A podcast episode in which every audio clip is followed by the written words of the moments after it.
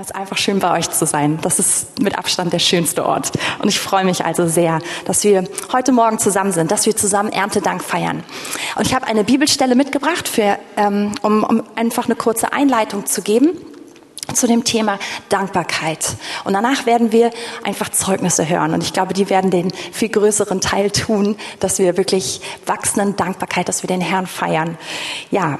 Und zwar, wenn ihr möchtet, schlagt mit mir auf Lukas 17 ähm, ab 11 lesen wir.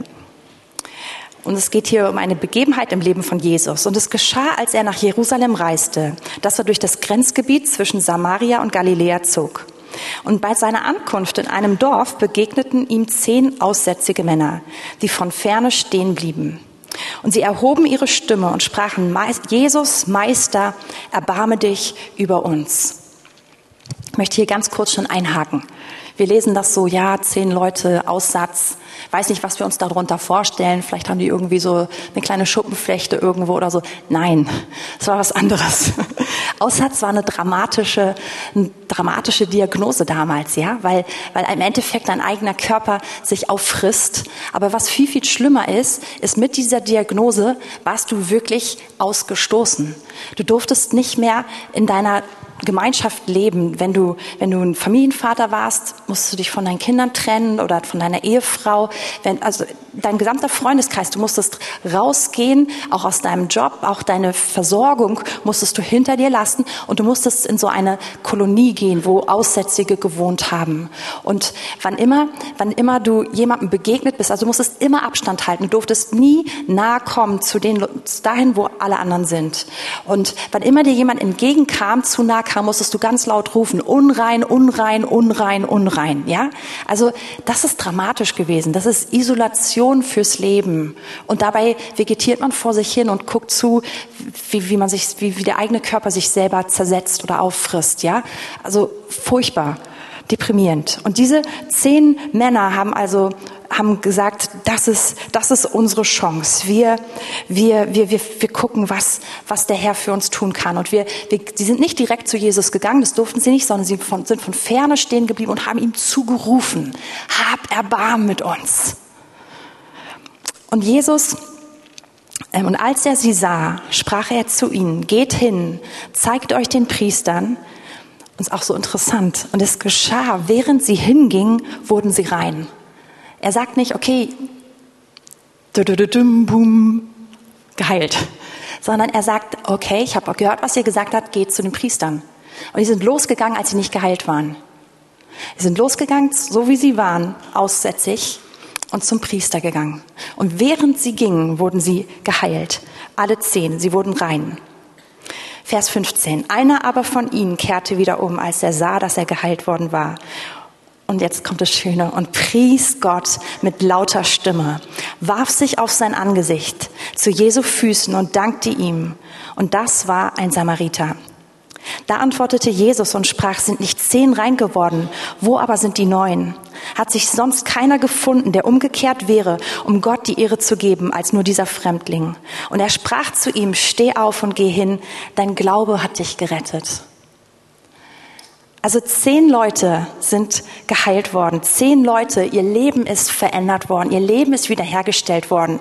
Die sind nicht nur geheilt worden von was, was unangenehm ist. Sie sind, sie haben wieder Zukunft. Sie haben überhaupt, ja, sie sind einfach dem Tod entronnen. Sie haben, können wieder Teil der Gesellschaft sein. Sie können wieder, sind richtig wiederhergestellt. Und neun von ihnen freuen sich und gehen einfach weg. Und einer dreht sich um und kommt zu Jesus und betet ihn an. Und er sagt nicht nur irgendwie nett Danke, sondern er preist ihn mit lauter Stimme. Er wirft sich nieder und er betet ihn an. Und wisst ihr, manchmal frage ich mich, ob das eine Statistik ist, die auch so für uns zustrifft.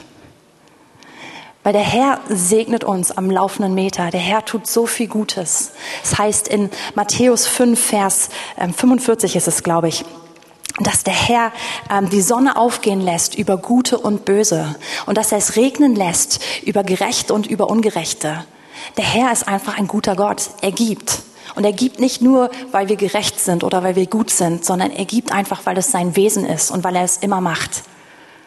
Und das heißt also, dass viele, viele seinen Segen empfangen. Die Frage ist, ob wir überhaupt wahrnehmen, dass wir seinen Segen empfangen, dass er Gutes gibt, dass er uns, dass er so gut zu uns ist und ob wir ihm dafür danken.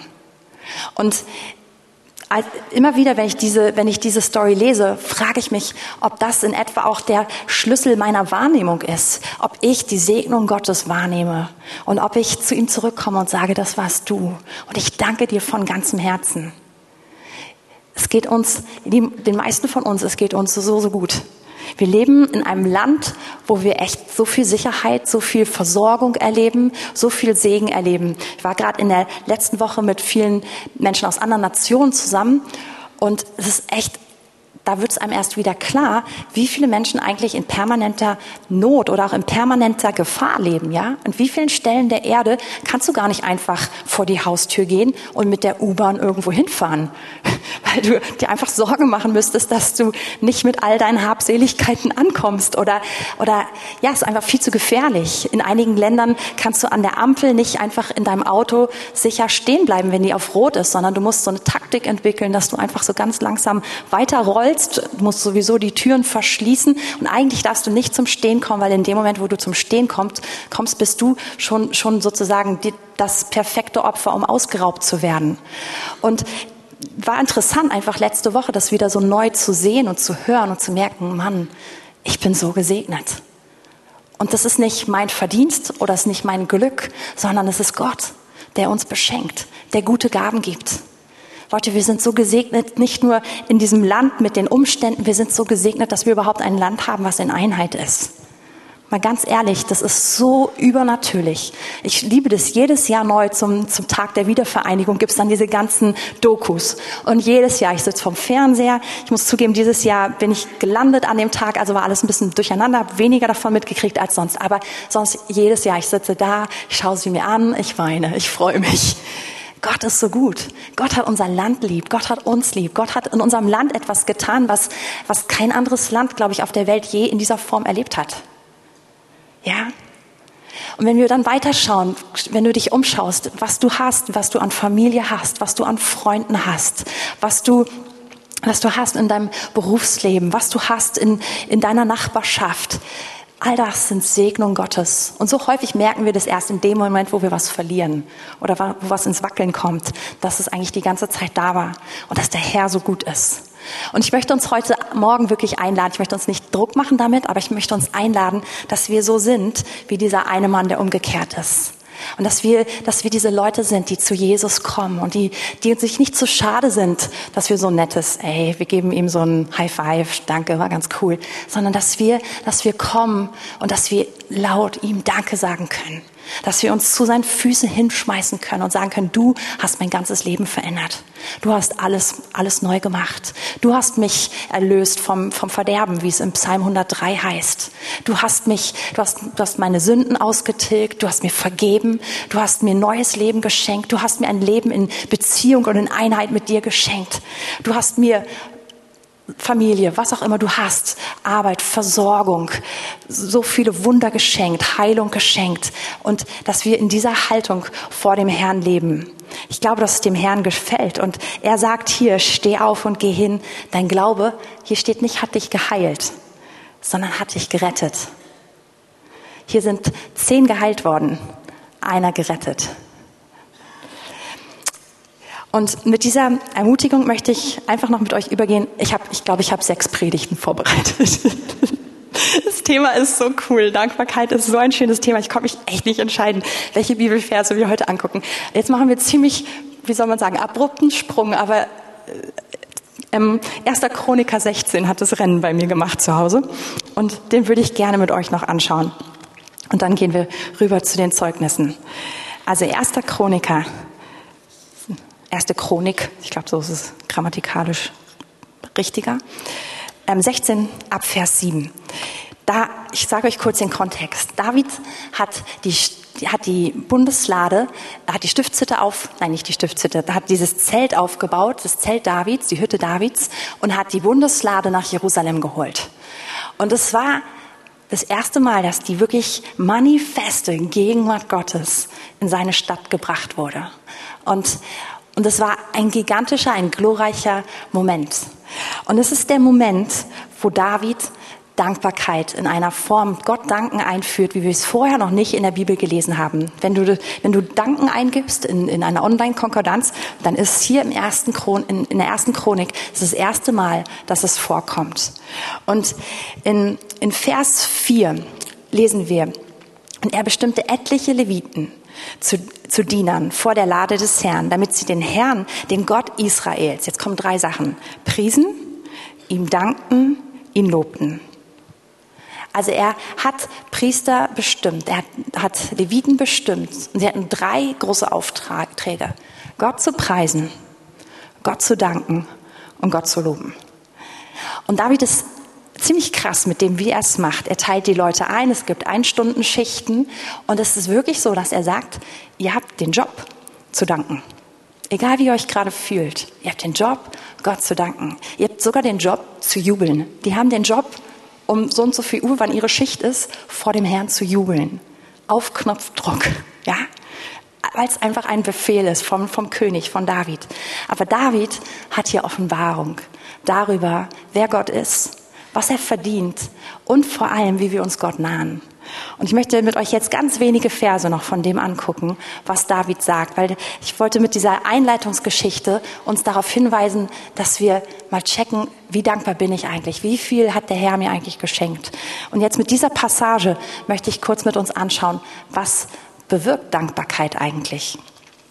Und wir lesen mal ab Vers 7. Zu derselben Zeit gab David zum ersten Mal hier steht es also zum ersten Mal. Immer wenn was zum ersten Mal in der Bibel vorkommt, dann ist es besonders sinnvoll hinzuschauen, weil dann, dann, dann entwickelt Gott sozusagen so ein, Grund, ein Grundkonzept, ein Grundgedanken. Asaf und seinen Brüdern den Auftrag, dem Herrn zu danken. Doppelpunkt. Dankt dem Herrn, ruft seinen Namen an, macht unter den Völkern seine Taten bekannt, singt ihm, Lob singt ihm, singt ihm Psalm. Redet von allen seinen Wundern. Rühmt euch seines heiligen Namens. Es freue sich das Herz derer, die den Herrn suchen. Fragt nach dem Herrn und nach seiner Macht. Sucht sein Angesicht alle Zeit. Und das erste, am besten dieses Kapitel, nehmt das Kapitel mal mit und studiert es für euch selber zu Hause. Also 1. Chronik 16, ja. Das ist so reich und ich, ich äh, zerhacksel es gerade im Schnelldurchlauf, ja. Aber ich will drei Punkte raussuchen, die uns ermutigen zum Thema Dankbarkeit. Und der erste Punkt ist für mich, Dankbarkeit führt in die Gegenwart Gottes. Dankbarkeit führt dahin, dass wir den Herrn neu erkennen, dass wir ihn mehr sehen weil Dankbarkeit etabliert Wahrheit in uns.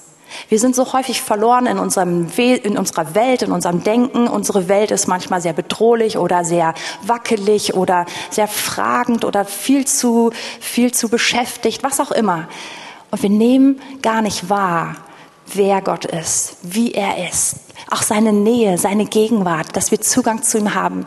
Und in dem Moment, wo wir anfangen, Gott zu danken, fängt Wahrheit an, unser Herz einfach zu fluten und unsere Gedanken zu fluten. Und es passiert etwas, dass wir tiefer ein, reingehen in die Gegenwart Gottes. In Psalm 100, Vers 4, so ein ganz, ganz klassischer Psalm über Loben und Danken. Da heißt es, dass wir ein, hineingehen sollen zu seinen Toren mit Dankbarkeit. Und Dankbarkeit ist ein Eingang. Dankbarkeit ist wie eine Tür. Dankbarkeit ist nicht die Art, wie man es macht, sondern Dankbarkeit ist sozusagen die Tür, die sich öffnet in die Gegenwart Gottes hinein. Und wenn wir dankbar sind, erleben wir Gott. Wir, wir sehen ihn mehr, wir verstehen ihn mehr, wir treten ein in Wahrheit. Und das kann man richtig als so ein Pilotversuch jeweils an sich selbst machen. Wenn man schlechte Laune hat, wenn man frustriert ist, wenn man genervt ist, einfach sich fünf Minuten nehmen, vielleicht die Tür kurz zumachen, wenn alle Stricke reißen, fünf Minuten aufs Klo gehen, zumachen und dem Herrn danken. Fünf Minuten danken. Einfach am Stück ihm danken. Und ich verspreche dir, jedes Mal, wenn du das machst, das verändert etwas, weil Wahrheit dein Leben ergreift und dein Denken ergreift und fängst an, den Herrn zu sehen. Ich habe das so häufig, ich habe es manchmal wirklich, wir machen das regelmäßig in der Bibelschule, einfach im Unterricht, einfach als eine Übung. Und selbst wenn man es so richtig platt als Übung macht, es passiert etwas, weil, weil, weil Gott sich zeigt. Wenn ich anfange, ihm zu danken, erkenne ich mehr, wer er ist. Eine meiner krassesten Situationen, also einfach weil die am drastischsten war, war das, als unser Keller mal einfach mitten in der Nacht um eins oder so klopft es an der Tür und der Keller war mit, mit Abwasser geflutet, wirklich geflutet. Es war nicht irgendwo eine Pfütze, sondern es stand einfach im ganzen Keller. Und dann hat man in dem Moment war meine Nacht weg. Ich wusste, okay, ich komme jetzt nicht so schnell wieder ins Bett. Ich wusste, die nächsten Tage werden völlig anders laufen als geplant. Meine Eltern sind zu so einem Zeitpunkt immer verreist. Das ist einfach Murphy's Law, ja? Weil sonst, sonst würden wir das ja zusammen machen. Nein. Also, es waren Fabi und ich. Und, ähm, und dann standen wir in diesem Keller noch zusammen mit, mit ein, zwei Leuten, die damals im Keller gewohnt haben und haben überlegt, was machen wir mit dieser ganzen Jauche in unserem Keller? Und Erstmal ist Frust da, erstmal ist Krummeln da. Und ich wusste ziemlich schnell, das wird jetzt hier eine schrottige, schrottige Nacht. Und ich fange an, dem Herrn zu danken. Und ich fange an, ihn zu loben.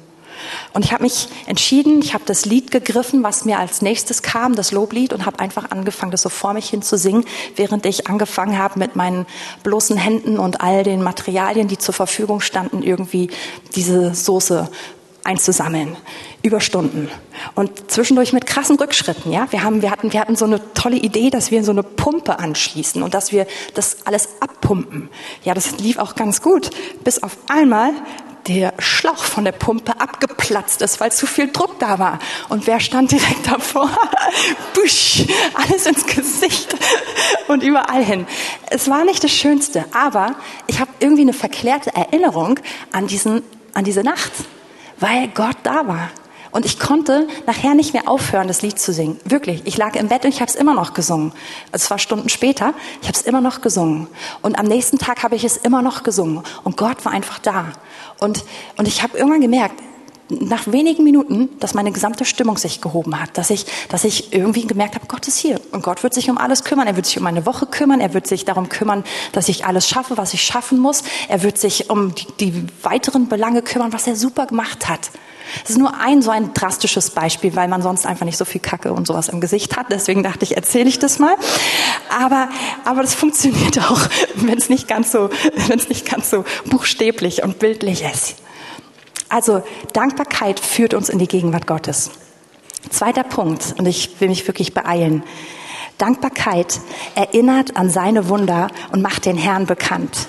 Das heißt, ähm, redet von allen seinen Wundern. Wenn, ihr, wenn wir es weiterlesen ähm, in, in Versen 23, 24, singt dem Herrn alle Welt, verkündigt Tag für Tag sein Heil, erzählt unter den Heiden von seiner Herrlichkeit, unter den Völkern von seinen Wundern. Denn groß ist der Herr und hoch zu loben. Und wenn wir dankbar sind, das, das, ist, das macht einen Zugang für andere Leute, Gott zu erkennen. Ein dankbares Herz, ein dankbares Leben ist nicht nur eine Tür in die Gegenwart Gottes, sondern es ist eine Tür für andere Menschen, genau diesen gleichen Gott mehr zu erleben. Und der letzte Punkt. In Dankbarkeit bringen wir Segnungen als Gaben vor den Herrn, die wir vorher von ihm empfangen haben. Und er kann uns mehr anvertrauen. Das mehr anvertrauen finden wir jetzt nicht hier so in der Bibelstelle, aber das wissen wir eigentlich auch, dass es Wahrheit ist. Wenn wir Vers 27, äh Vers 27 lesen, Pracht und Majestät sind vor seinem Angesicht. Stärke und Freude ist in seiner Wohnstätte. Bringt da dem Herrn, ihr Völkerstämme, bringt da dem Herrn Ehre und Lob. Bringt da dem Herrn die Ehre seines Namens, bringt Gaben da und kommt vor sein Angesicht, betet den Herrn an in heiligem Schmuck. Wir sind aufgefordert, etwas vor den Herrn zu bringen, wenn wir vor ihn kommen, auch mit Dankbarkeit. Und die Segnung, die der Herr uns schenkt, das ist das, was wir ihm zurückbringen können. Die Gunst, die der Herr dir schenkt, die, auch die Erfolge, die der Herr dir schenkt, die Frucht, die der Herr dir schenkt. Im Neuen Testament wird Frucht manchmal auch, gerade wenn es um Menschen geht, die ihn finden, wird, wird beschrieben wie Kronen, die der Herr uns, dass, dass es Kronen sind. Und Kronen sind dafür da, wie die Ältesten, um sie in der Gegenwart Gottes vor ihm niederzulegen.